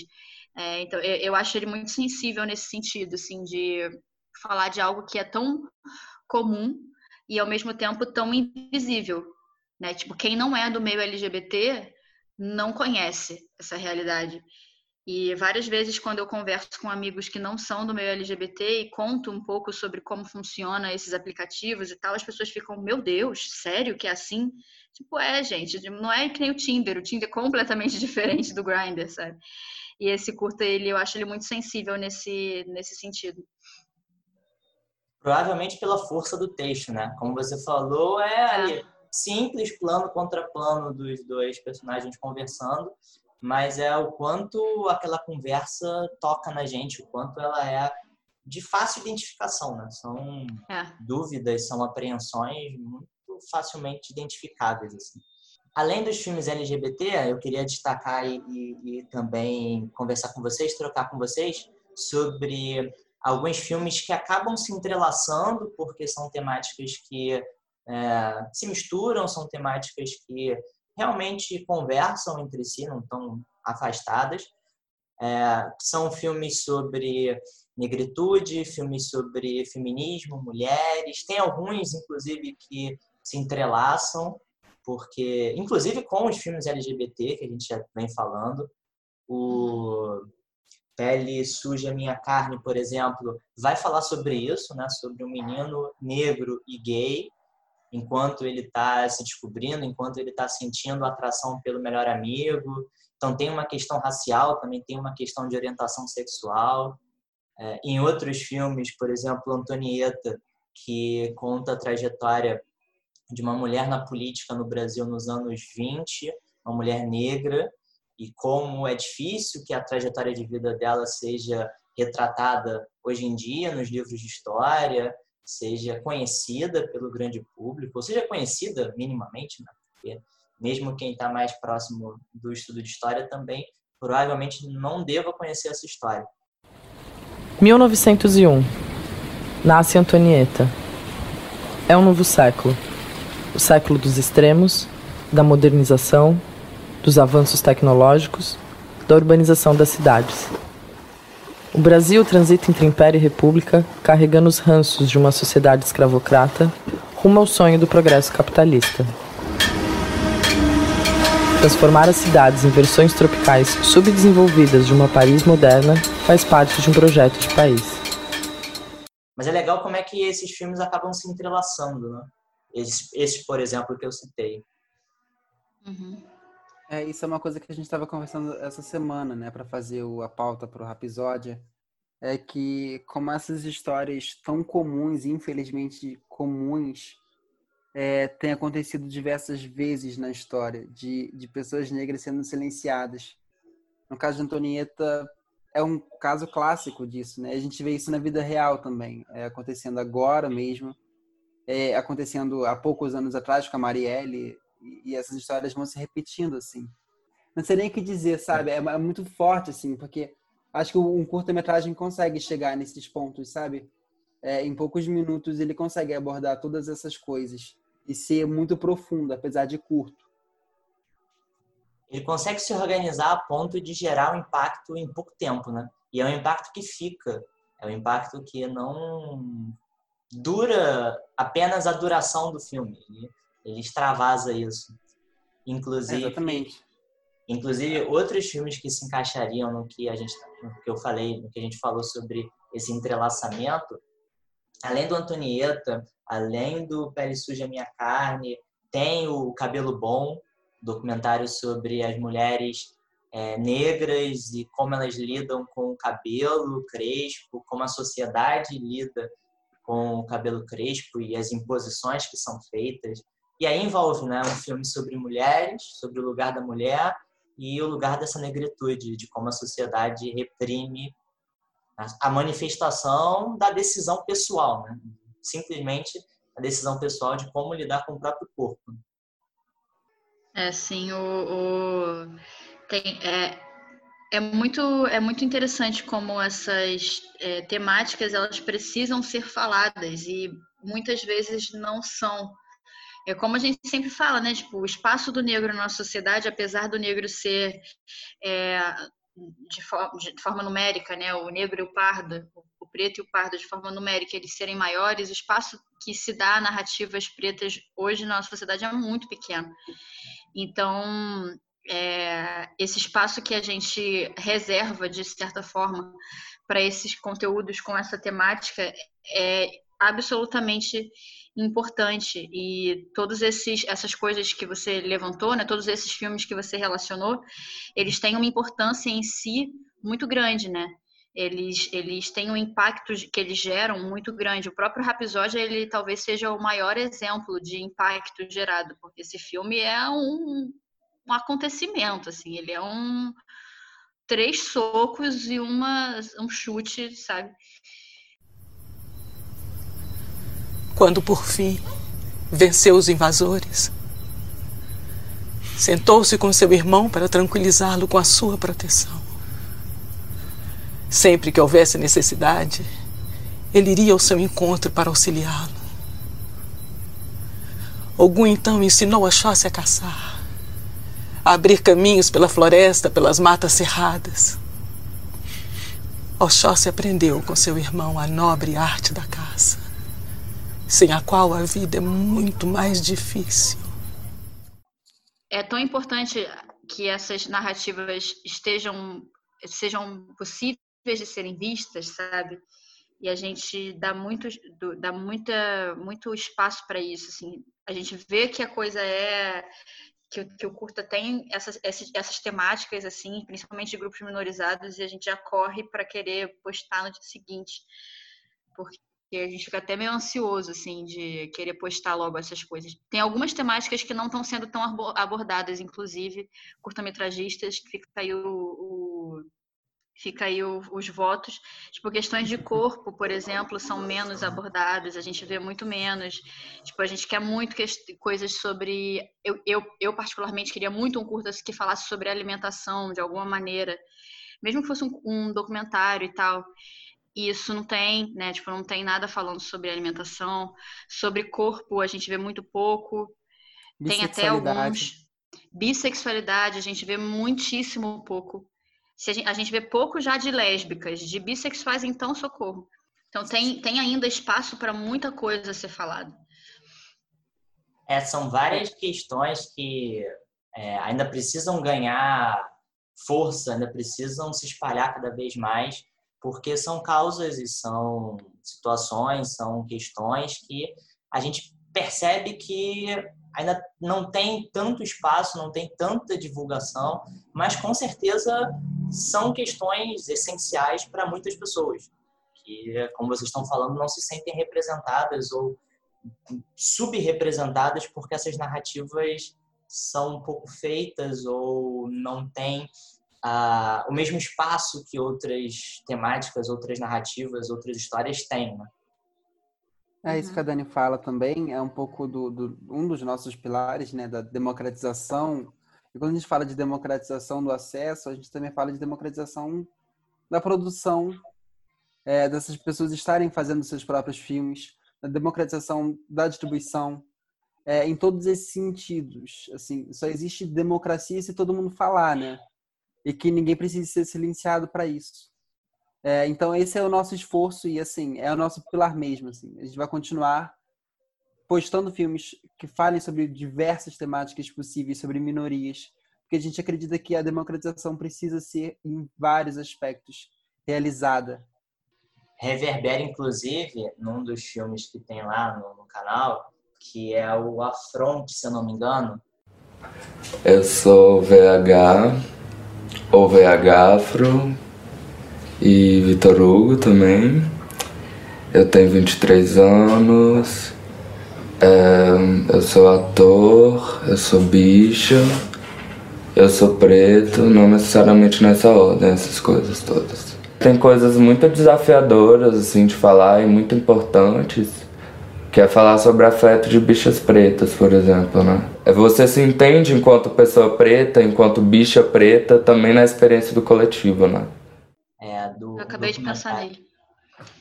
Documentário sobre é, diferentes é, visões, diferentes formas da negritude. E ele começa justamente com aquela professora de cinema falando sobre a dificuldade de se produzir narrativas pelos negros, em que os negros se vejam, se veem representados, mesmo a, as dificuldades, as restrições que são impostas para que essas vozes realmente se façam ouvir e que conquistem o seu espaço. E aí o filme, ao longo da duração, vai mostrando também negros em relação a, a, a religiões de matriz africana, negros é, homossexuais e estrangeiros que vêm para cá, então enfrentam duplo preconceito, é, duplo, triplo, triplo, triplo até, né? É, negros que se que militam e que formam os seus próprios coletivos para que consigam consigam o seu lugar no mundo e consigam denunciar quando acontecem violências, acontecem esse silenciamento, essa repressão aos seus direitos essenciais, né? seus direitos básicos. Me lembra assim automaticamente esse filme quando vocês falam dessa dessa democratização. É, eu também é. Eu também lembrei. O final da sua fala, inclusive, é bem é bem importante por causa da trajetória do filme mesmo. Eu fui pessoalmente atrás desse filme, porque eu soube dele por conta do, de um episódio no ano passado do Bolsonaro ter cancelado editais com temática LGBT e negritude. É, no momento em que a gente ainda não estava falando tanto sobre isso, já estava rolando censura no, no nosso meio audiovisual. É, e aí, um dos primeiros, uma das primeiras atitudes em, nesse sentido, da censura real, assim, ideológica, foi o cancelamento de um edital que era voltado para temáticas LGBTs e negras. E aí, ele, quando ele cancelou esse edital, ele citou o afronte, o Bolsonaro, porque esse, os realizadores estavam nesse edital com um longa-metragem para expandir o, o, a mesma temática do afronte para um longa-metragem. E aí, quando eu li essa notícia e soube disso, eu falei, cara, eu preciso desse curta. Eu vou atrás dessas pessoas agora. E aí eu fui atrás deles, eu descobri quem eram os realizadores, descobri telefone, foi uma coisa meio CSI, assim, para conseguir chegar neles, porque eu queria muito disponibilizar no Kinobox. Se não vai ter edital, então, então vai estar tá online para todo mundo ver, sabe? Não vai ser assim que você não vai ser tão fácil não, não, não nos calaremos assim tão fácil. Vai estar tá na internet, vai estar tá no YouTube, vai estar tá na maior ferramenta de busca que, que existe no planeta, fora o Google, sabe? Para as pessoas acessarem esse conteúdo, sim. E aí isso até entra numa, numa outra questão que também tem a ver com diversidade, que a gente sempre presta atenção também, que é o realizador. A gente também, além da diversidade temática, a gente presta muita atenção em quem está fazendo também o filme. A gente pergunta no nosso formulário questões de identidade das pessoas, de orientação sexual e tudo mais, justamente para a gente também garantir uma diversidade de, de realizadores dentro do canal ter um número equilibrado de mulheres e homens, ter um número equilibrado de negros e brancos e indígenas, é, e, enfim, todos os, todas as e trans E a gente, a gente costuma prestar muita atenção nisso também, por esse viés. Eu acho esse esforço, sim, é, fundamental, porque, como você mesmo citou no caso do afronte dos realizadores, a gente vem enfrentando dificuldades muito grandes pelo que o Estado faz, pelo que esse momento atual do Brasil provoca na, na cultura, na arte, na vida desses grupos sociais, que a gente, se não fizer esse esforço, existe um uhum. esforço do outro lado oposto para silenciar e para invisibilizar essas pessoas, esses grupos, essas histórias. Então, uh, e o filme se passa em Brasília, eh, se eu não me engano, eles Exatamente. são de Brasília, né? São. Eu achei muito, muito. Eu falei, cara, eu preciso desse filme. Fala sobre bichas pretas em Brasília. Não, eu preciso desse filme. Eu acho até que o Lucas não tinha nem entrado ainda no Kinobox nessa época que eu fiz essa caçada por esse, por esse, por esse, pelos diretores. Não, não tinha. Foi muito no início, foi bem no iníciozinho, assim. Eu acho que a gente não tinha nem data de lançamento ainda e eu já já estava louca atrás deles. E a, é, a, palavra que você usou de esforço é isso mesmo. Assim, você usou, o Lucas usou essa mesma palavra. E é isso, é um esforço, é uma, é uma, não é natural no sentido de se a gente não prestar atenção, não é isso que vai chegar para gente. Se a gente não prestar atenção e não for atrás, o que vai chegar para gente é eixo Rio São Paulo. O que vai chegar para gente é um cinema de elite que é o cinema que é mais feito. Se a gente não prestar atenção, essas coisas não vão estar ali. A gente precisa estar ligado, a gente precisa o tempo todo ter é, iniciativa mesmo para buscar essas coisas e para programar essas coisas. Já é uma dificuldade existente por conta da desigualdade econômica do país, mesmo durante uma democracia minimamente real, verdadeira. Quando a gente vive um rascunho de é. democracia, um disfarce que esconde o que ela realmente é. Às vezes nem esconde, né? Às vezes escancara e as pessoas insistem em dar outros nomes para o que ela é. Né? Se, se realmente essa caçada como você fez não acontece, a gente fica né, restrito ao que já consome, ao que eles querem que se continue circulando, né? querem que continue chegando até a gente. E, e aí o filme é essa afronta mesmo afronta a, a visão mais autoritária, mais conservadora sobre a, sobre a sociedade, sobre o que é ser humano, o que é a vida.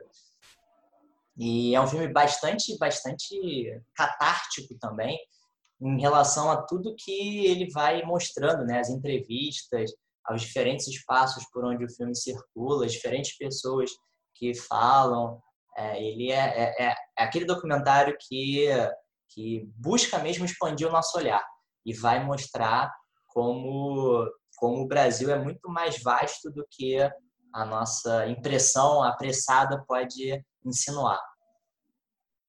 E tem vários outros filmes que a gente poderia citar aqui que acabam se encaixando nessa nesse esforço de democratização, como o Lucas, como a Dani a Dani falaram, e que eu acho que é a, a palavra assim essencial, é a palavra super importante para definir essas vozes que têm que cada vez mais ganhar um alcance gigantesco. Mas eu queria também falar com vocês é, sobre os filmes. Aí vou puxar um pouco a sardinha para o meu lado, os filmes de temática histórica. Não podia deixar de, de falar, né? É, eu assisti a alguns deles que se encaixam, às vezes mais diretamente, às vezes de uma forma mais sutil, a, a diferentes períodos da história. O Antonieta, que a gente citou antes, não deixa de ser um retrato sobre o Brasil dos anos 20, mas que se comunica com o Brasil de hoje, né, até pelas semelhanças, infelizmente, que existem. Mas também tem alguns outros filmes que retratam o nosso panorama atual. Tem o filme eu lembrar o nome dele, eu vi há pouco tempo. Daquele da, do irmão, dos irmãos que estão lá dos opostos de uma manifestação. Brasil. Brasil. Brasil, é. Brasil, simples assim. simples assim, eu esqueci o nome. E que eu acho que ele, assim, é, é, um, é um retrato, assim, que já vem de algum tempo do Brasil recente, e a história às vezes tem dificuldade em analisar, em estudar o tempo presente, porque tudo está muito quente, muito vivo Né? Alguns ainda insistem que a gente tem que ter um distanciamento temporal para conseguir analisar o que está se passando no nosso cotidiano. Mas eu acho que o filme já, já na pequena duração dele, ele já vai direto ao ponto dessa polarização ideológica que o Brasil atravessa. De dois irmãos que estão em lados, infelizmente, colocados em lados opostos, porque não precisariam ser lados opostos, de uma manifestação, daquelas manifestações de 2013. Eu acho ele muito potente nisso, em, revelar o nosso Brasil de hoje. O sobre ditadura também, o preto ou branco, que é meio um filme no ar. Eu tive essa impressão assistindo ao filme. Total, é. Preto e branco, um clima meio assim misterioso, meio ambíguo do que está acontecendo, do que é alucinação, sonho. Eu fiquei me pegando assim, não sei se. Mas também deve ser lance de, de historiador, essa preocupação. Eu fiquei me perguntando assim, e aí teria até uma certa crítica ao filme, é, do título dele e do que ele coloca na história. Porque até na fotografia dele, em preto e branco, ele parece, ele sugere, pelo menos foi a sensação que eu tive, de dois lados muito bem definidos durante a ditadura. A oposição e, e colaboração ao governo. E, e sei lá, né, teriam, assim, outro, outros, outras posições, além do que ele falou, assim, me pareceu assim meio maniqueísta um pouco. Do, ou é preto ou é branco, ou é uma coisa ou outra, e não outras possibilidades que existiriam. É, eu acho que você tem um, tem um ponto aí. É, o, eu acho que talvez a figura do personagem, aí falando rapidamente sobre o filme, né, especificamente, mas acho que a, a figura do personagem principal talvez tente ser esse meio, mas eu não sei se ele de fato consegue ser, porque ele fica ali numa indecisão, né? Ele não sabe, ele, ele não quer ser identificado, é, e aí tem toda essa questão de é, ele ter falado, ele não ter falado, ele tá do lado de lá, ele tá do lado de cá, tem uma pressão das pessoas que estão em volta dele, tem um general que quer proteger ele, aí tem um amigo de trabalho dele que, que é, fala que ele tem que optar pelo lado que ele tá mas ele fica ali meio que no meio termo. Talvez a figura dele seja um pouco essa representa, é, represente um pouco esse esse é, que não é nem preto nem branco, mas acho que tem um, um ponto aí no que você está falando. É, é talvez Qual, seja a pressão que você citou? Ah, o Brasil. Brasil. Curioso é. que o Brasil também é preto e branco, né? É, é o Brasil, eu acho muito forte a imagem que ele traz, assim, aquela imagem do, do, do policial do alto e do uhum. garoto embaixo, num, num embate, assim, direto, os, ambos armados da sua maneira. É, eu acho essa imagem, sobretudo, muito forte, assim, é o que eu mais gosto no, no filme. Para além até da narrativa, da história que ele conta, eu acho essa imagem muito potente. É, é esse confronto desse olhar que eles têm um para o outro, né? é, são da mesma família, um, uma policial, o outro, enfim, tá ali se manifestando, né? Manifestando um ideal, um desejo, e eles estão ali, um olhando para o outro, em preto e branco. É, é um retrato mesmo né, do que tivemos nas manifestações. É, mas tem um que você fala, que você não citou, mas que eu acho essencial, que é o Roda Viva. Eu ia e... falar justamente dele agora. Exato, assim, que, que é uma montagem, uma, uma montagem muito interessante com a música do Chico Buarque, que foi lema na ditadura, né? Tão importante, assim como uma peça de teatro também. É... E é muito forte ver aquelas imagens, né, do mundo atual, daquela música que, que remete muito para a gente à ditadura até hoje, né? É, com aquelas imagens e com, com, com aqueles corpos dançando. É, é um filme muito forte nesse sentido. Como é que a movimentação da narrativa, através da música, através da montagem, através daquelas imagens, dá uma sensação de ciclo, de que a nossa história vai e volta, ela não é linear, ela não vai atravessando sempre fatos diferentes, momentos diferentes, mas ela retorna, ela pula é, momentos, ela puxa algo lá de trás e dá uma outra cara, porque são manifestações de enfrentamento à ditadura, como aconteceram manifestações mais recentes do Ele Não durante a campanha de 2017, 2018, né, antes das últimas eleições presidenciais contra o Bolsonaro. E manifestações que são reprimidas violentamente né, entre aqueles que resistiam à ditadura. E como a gente tem hoje também nessas manifestações que são reprimidas. Eu acho que fica muito nessa noção, nessa sensação de ciclo. Né? E aí a música né, vai conduzindo isso, né? de um ciclo que não termina, vai e volta. São questões que sempre a gente vai estar enfrentando. E o que é interessante também é porque, se você pegar frame por frame do filme e for comparando, é uma riqueza de, de significados muito grande, assim. É, e tudo embalado com a música do Chico, que é genial, né? Mas é isso, assim, até se você pegar frame por frame do filme, é muito interessante. É muito rico. E Esse foi conversar. um filme que assim que assim que chegou, o Lucas falou, a gente precisa programar isso agora, assim, para ontem. Quando eu assisti, eu nem gosto muito de falar sobre esse filme porque eu, eu, quando eu assisti, eu comecei a chorar, e aí me dá vontade de chorar toda vez que eu lembro dele.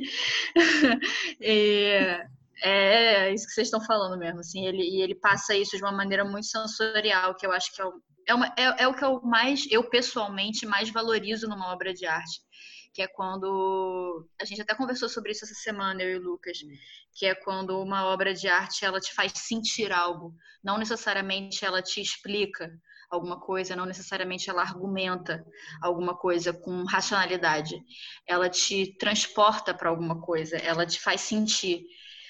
É, e aí você acaba entendendo por outras formas, que não são a forma racional, a forma do, do, do ensinamento tradicional. Ela é a forma do sentimento. Isso é o que eu mais valorizo numa obra de arte e eu acho que esse filme faz isso muito bem e eu tenho até dificuldade de falar sobre ele, eu fico triste imediatamente.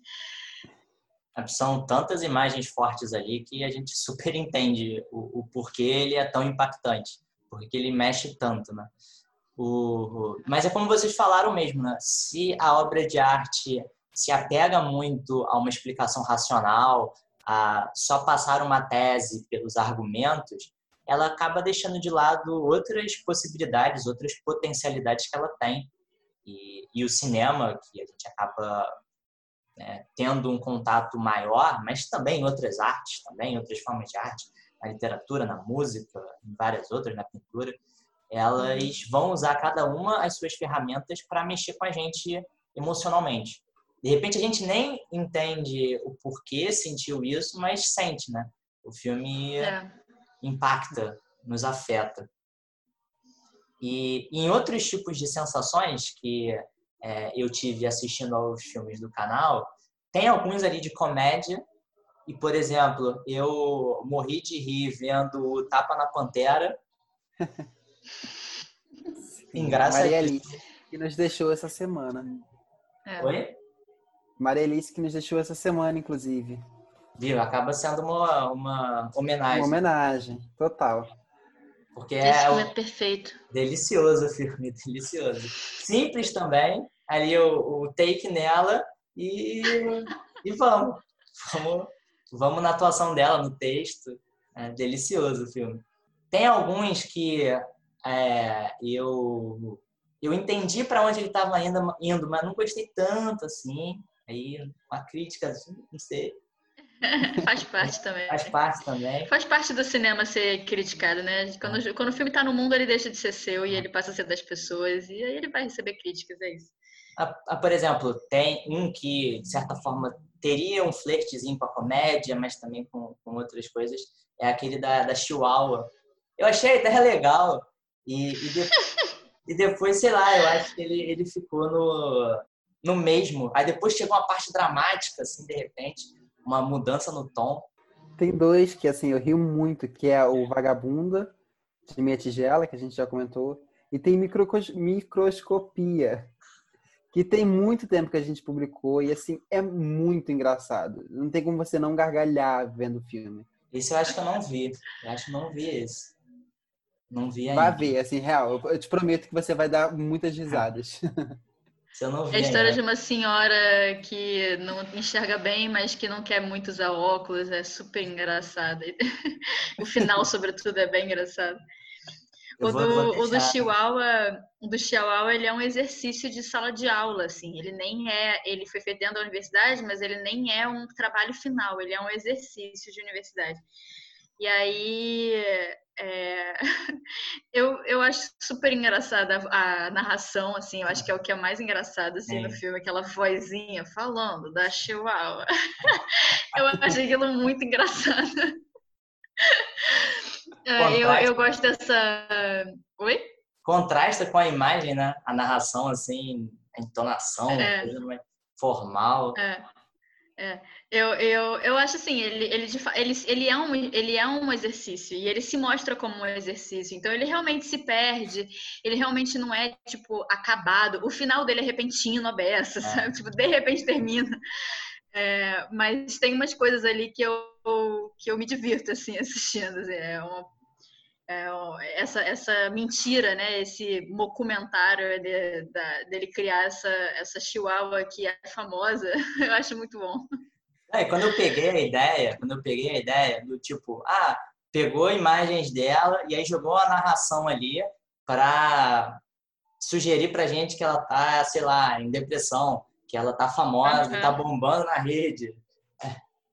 A ideia, a ideia, a ideia eu, eu gostei, mas enfim, já É, não, ele, ele, ele tem realmente questões. Eu acho que até o realizador sabe disso. Esse, esse filme, ele não é uma.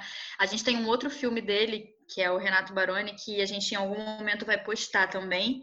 é, que aí sim é uma obra que ele realizou com mais né, roteiro e tal. Ele é roteirista hoje, ele dá aula, enfim.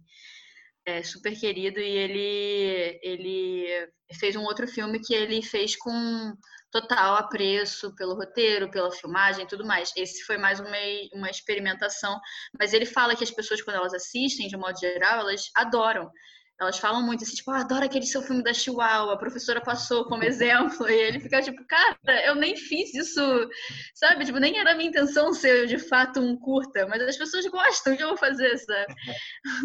ganhou o mundo, né? Ganhou o mundo. É, pois é. Então vai.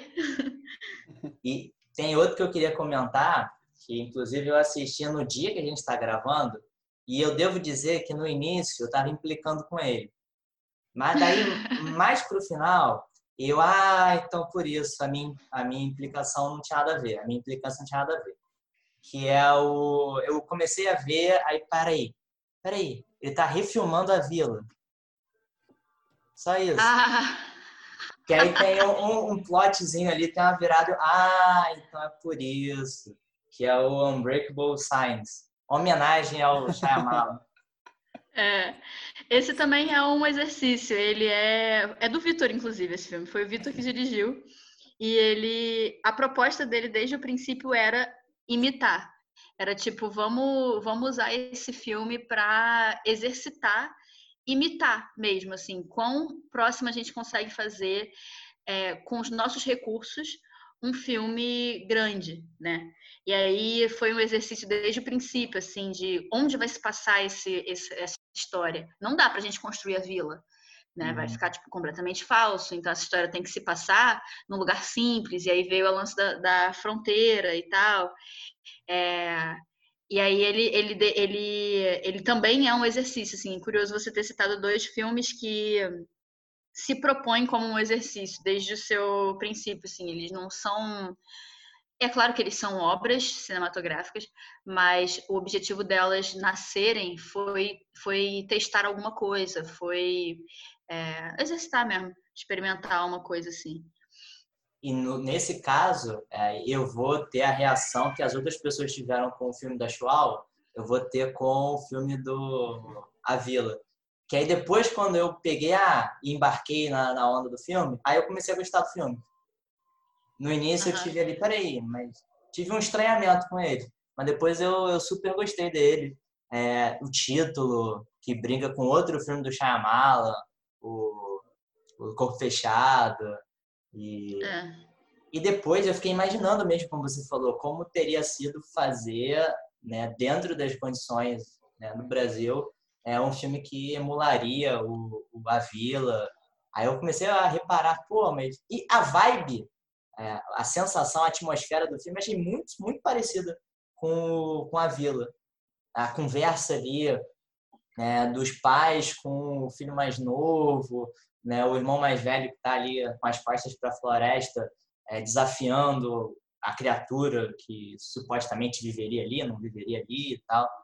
É, eu achei, achei curioso, achei legal o, esse, esse exercício mesmo, essa, essa, esse teste, como você falou. Eu acho que é, é uma boa palavra mesmo, uma boa definição. É testar como seria é, fazer um filme emulando o estilo, dentro das condições possíveis, de um outro realizador. É, foi, um, foi um exercício legal, porque, tipo, ele, ele dirigiu e eu participei do processo todo, né? Tipo, eu fiz a, a primeira assistência desse filme.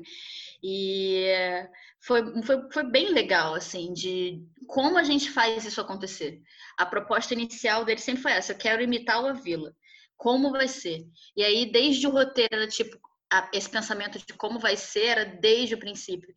E eu acho que tem que isso acabou ensinando alguma coisa para gente muito valiosa sobre produção, sobre o fazer cinematográfico mesmo, que é qual é o meu objetivo com essa história. O que, que eu quero com essa história no fim das contas? Nesse caso era imitar o Avila, mas pode ser qualquer outra coisa. Pode ser, ah, eu quero com essa história contar a realidade do por exemplo, alguns filmes que a gente já citou, né? Eu quero falar sobre o momento em que um menino descobre que é gay e tem um embate ali também racial. E aí, quando você tem essa clareza do que você quer, você acaba moldando a coisa com muito mais facilidade com esse norte. E aí, o seu roteiro você já faz pensando nisso, você já sabe quanto dinheiro você tem, então você já pensa em soluções criativas para que aquilo aconteça da melhor forma. É, ontem, por exemplo, eu estava eu tava assistindo uma live do Kleber Mendonça Filho, no Papo de Cinema, no Instagram, e ele falou sobre isso, porque ele estava junto com a Emily, que é companheira dele e é a produtora do filme do Bacurau.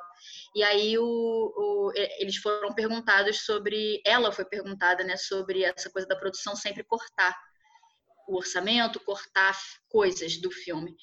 E aí ela respondeu, e depois que ela respondeu, ele falou que o exercício de cortar, na verdade, não é uma coisa Frankenstein, não é só cortar.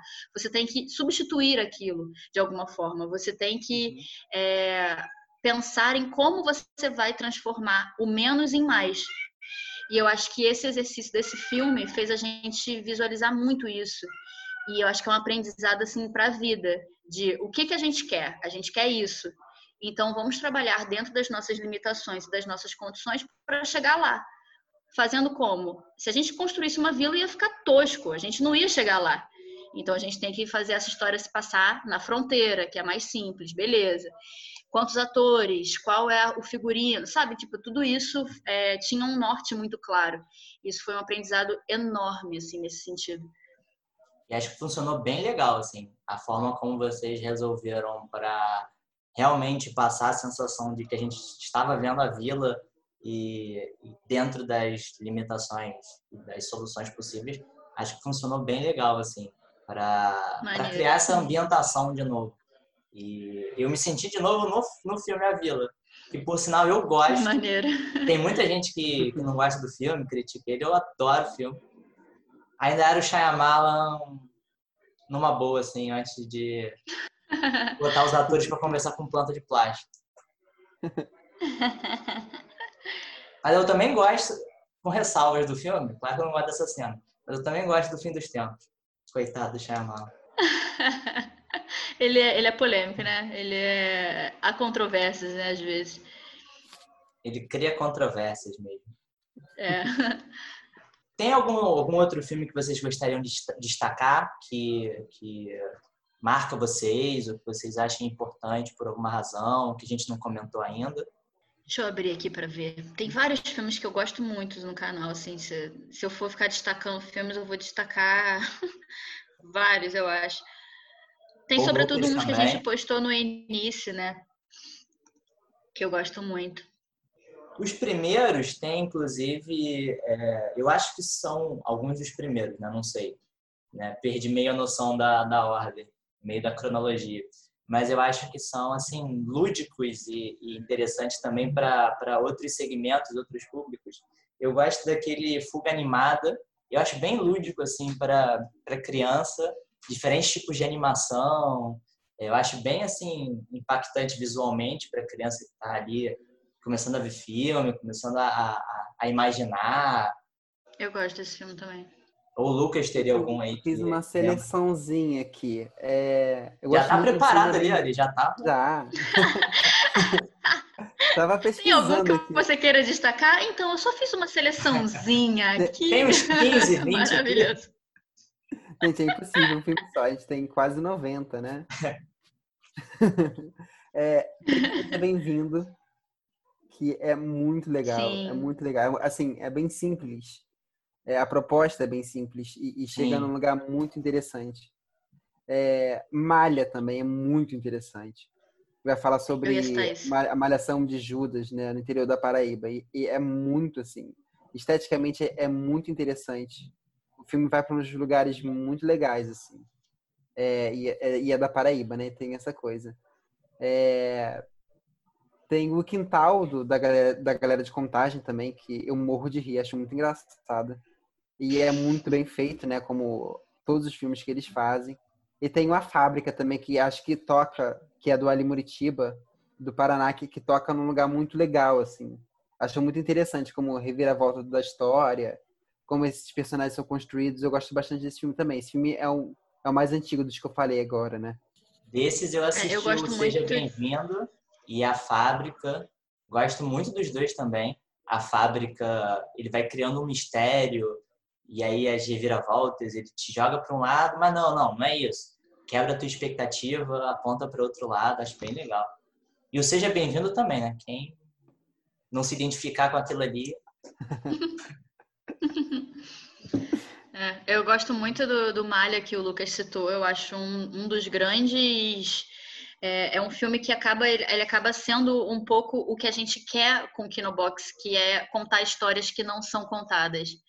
E não na, verdade não que não são contadas, mas contar histórias da, da perspectiva de perspectivas outras que não são da elite, do eixo Rio São Paulo, etc. Esse filme é muito bonito, assim, a forma como ele faz. Ele é um experimental, documental, que é super bem filmado. Eu acho ele uma um destaque, assim. É... Aí, além dele, tem outros vários que eu gosto, vários que são bem do início, assim. Tem o Moído, que fala sobre divisão, de... é, fala sobre a nossa sociedade, assim. Ele é um experimental que fala sobre a nossa sociedade. E ele tem uma maneira de falar sobre isso também é muito particular. Ele divide as pessoas em, em em estratosferas sociais de uma forma muito interessante. É, tem o Estutífera Naves, que é um documentário experimental também poético sobre a luta antimanicomial, sobre é, é, loucos, né, entre aspas, que fazem teatro. É um documentário lindo também. É, tem um que eu amo, que é o Sair do Armário, que é um curtinho de três minutos, que é o momento em que, é, que é o momento em que uma menina está contando para a mãe que ela é sapatão. E eu acho sensacional esse filme. Me impactou muito a primeira vez que eu vi. São aquelas Bastante palavras forte. que, assim, são absolutamente chocantes. A forma como elas são, assim, encadeadas uma atrás da outra, aquelas ideias, o que que elas representam. Tem vários no canal. Se eu for ficar falando dos filmes do canal, cara, eu vou falar de um monte. Um monte. Tem os Dons da Floresta em Perigo, que eu acho sensacional, que é sobre indígenas, sobre o grupo indígena que é, um, é, é tido como um dos grupos indígenas mais, mais vulneráveis hoje, porque eles não têm contato com a civilização nenhum. É... Ah, sei lá. Eu costumo Não, gostar mais da cor preta. Eu costumo. Minha praia é a cor preta, então eu fico muito dentro da cor preta, assim, viajando nas paradas que são postadas ali. Tem vários que eu amo. A Totô eu acho lindo também. São vários e vários, né? Que, é, que o público já deve ter tido a dimensão aqui, deve ter tido uma parcela do que, com certeza, encontra em grande quantidade no, no canal sobre essa diversidade, sobre esses diferentes olhares, vozes. E pelos temas que a gente passou aqui, muito variados, já deve ter dado para ter uma noção, ter uma prévia do que tem lá. Acho então que a gente já pode ir encaminhando, infelizmente, o fim do papo. é o fim da nossa ah. conversa aqui. e, e eu queria, além de destacar, como a gente destacou a diversidade do, dos filmes, diversidade de temáticas, de estilos, de realizadores, que né, é super importante também falar sobre isso. Eu queria é, terminar perguntando para vocês, e aí com certeza vai passar por tudo que a gente conversou, quais são vocês já vivenciaram, já perceberam e imagino que continuarão vivenciando desafios, dificuldades, prazeres de trabalhar com cinema no Brasil e especialmente curtas-metragens, da experiência que vocês já tiveram e ainda vão ter. Aí, Lucas. É difícil, né? É. é difícil, é isso. Resumir uma palavra. É, é, é, o Cazuza diz, né? A dor e, a dor e a alegria, né? É, não, é o Caetano que diz isso. É, é isso, assim. Fazer cinema no Brasil é, é prazeroso, porque você faz cinema com, geralmente com o seu grupo, né? É, quando você faz realmente cinema, principalmente curta-metragem, que você está falando de um, de um lugar com pouco dinheiro, essas questões todas. É, assim, eu particularmente já produzi curtas-metragens, é que eu acabei não falando, mas já produzi e assim, eu gosto muito da experiência de set, então é uma coisa que eu gosto muito, sabe? Então fazer cinema para mim é, é, bem importante, assim, me deixa vivo. É, e é lógico que, que falar também. Assim, o Brasil está sempre surpreendendo a gente, né? E, assim, eu comecei a pensar em entrar na faculdade quando o Brasil estava bombando no cinema. Éramos era incrível, sabe? A quantidade de filme que a gente produzia era era inédito. É, hoje a gente está vendo uma, uma decadência de tudo isso, assim é, não desse governo agora, mas já vinha de governos anteriores, é, de uma decadência, assim, em muitos sentidos. É, mas eu acho que a gente não deve se calar, sabe, se desanimar por isso, não. Acho que a luta continua, sabe? Cinema sempre foi. Nunca foi um lugar só de mercado, sempre foi um lugar de, de, de visão, de você colocar o que você pensa, e continua sendo, sabe? É, e aí, agora sim que começa a se transformar em uma arma, sabe? é, em uma arma que, que chega a lugares que só o discurso vazio dessa gente não chega. É pelo menos o que eu espero e que eu sonho, né? Dani? É, é, falar sobre as dificuldades de fazer cinema hoje acaba sendo mais fácil porque isso atravessa muito a gente o tempo inteiro. É, hoje, né, a, cultura de um modo geral e sobretudo o cinema são inimigos do, do, do governo que a gente está passando hoje e isso se reflete de muitas formas. O nosso cinema brasileiro ele é e sempre foi dependente do, de leis de incentivo e tudo mais, o que não é um demérito, é uma característica talvez e é algo que que é importante, no meu ver, que o governo fomente esse tipo de iniciativa. Eu não acho que deva ser algo estritamente voltado para o mercado, porque eu acho que você acaba delimitando mais os assuntos que podem ser falados e que interessam mais quando a iniciativa é mais voltada para mercado, né? Quando a coisa vira um, uma indústria e se torna um mercado. Então, eu acho super importante que o governo apoie o cinema, mas também tem o outro lado da moeda, que quando a gente enfrenta um, um governo autoritário, um governo que não está nem um pouco preocupado, inclusive quer invisibilizar todo tipo de diferença, isso se torna uma dificuldade muito grande para quem faz cinema. É, a gente está numa situação é, estarrecedora, assim, tipo, uma situação complexíssima hoje de desmantelamento da Ancine, de nenhum suporte nesse momento da pandemia, por exemplo.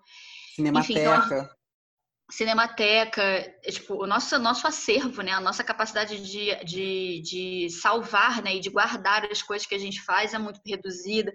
Tudo é muito complexo, assim, no, no, no, fazer cinematográfico no Brasil. Então, falar de dificuldades é fácil e dá para falar sobre isso a noite inteira se o assunto for esse, porque são muitas as dificuldades.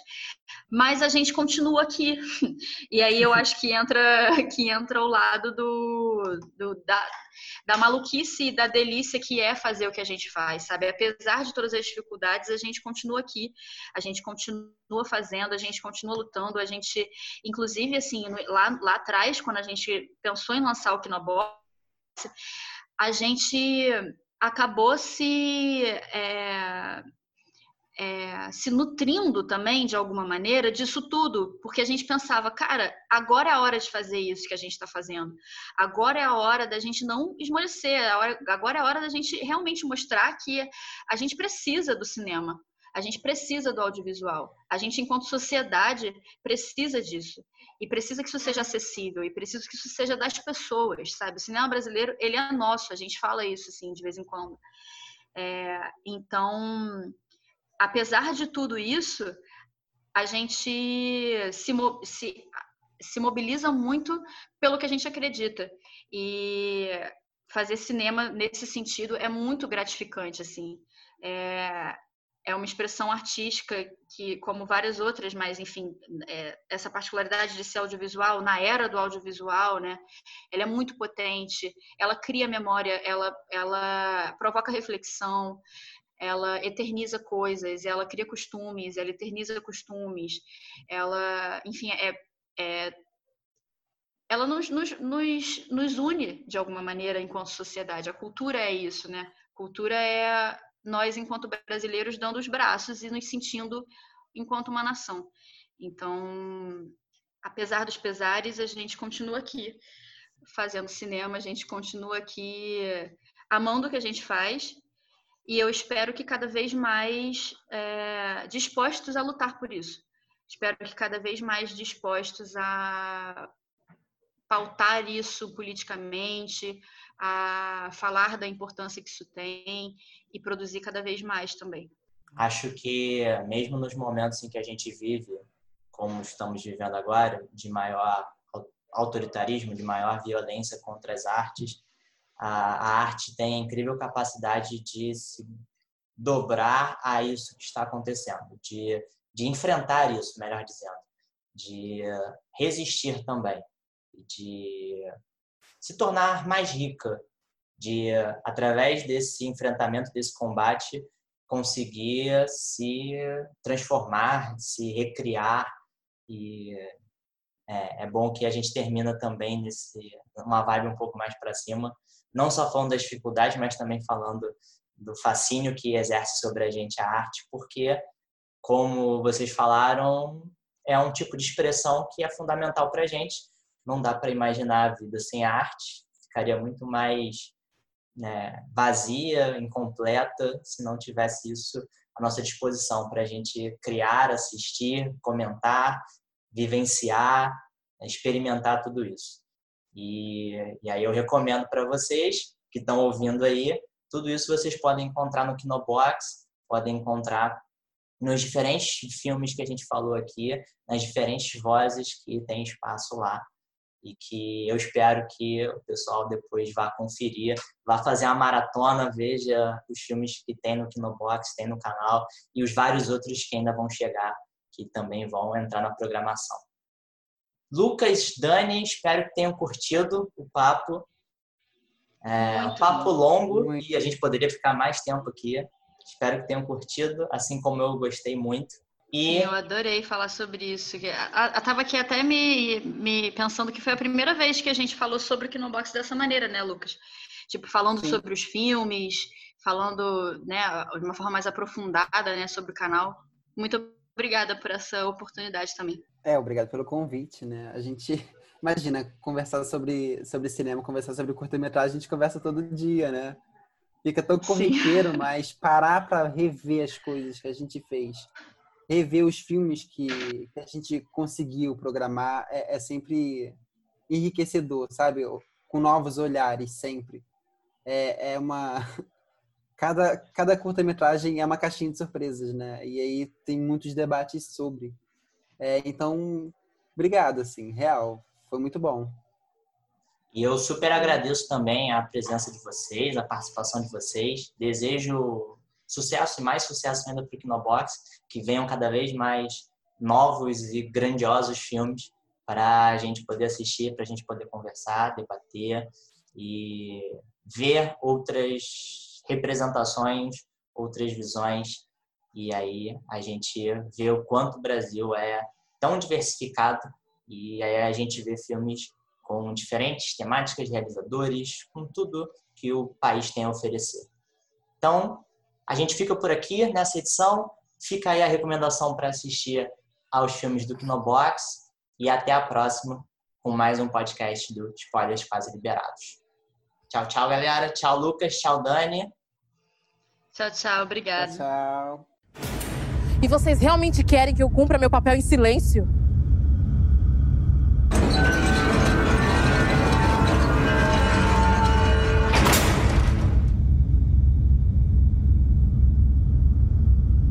Que eu fique ali, quietinha, apertada pela multidão dentro de um vagão de um trem seis horas da manhã, na fila do posto de saúde, com medo da minha própria sombra, voltando para casa. O meu silêncio é o seu prêmio. A minha inércia é a sua vitória. Quer saber? Se essa arma tivesse apontada para você, por que você merece essa vaga?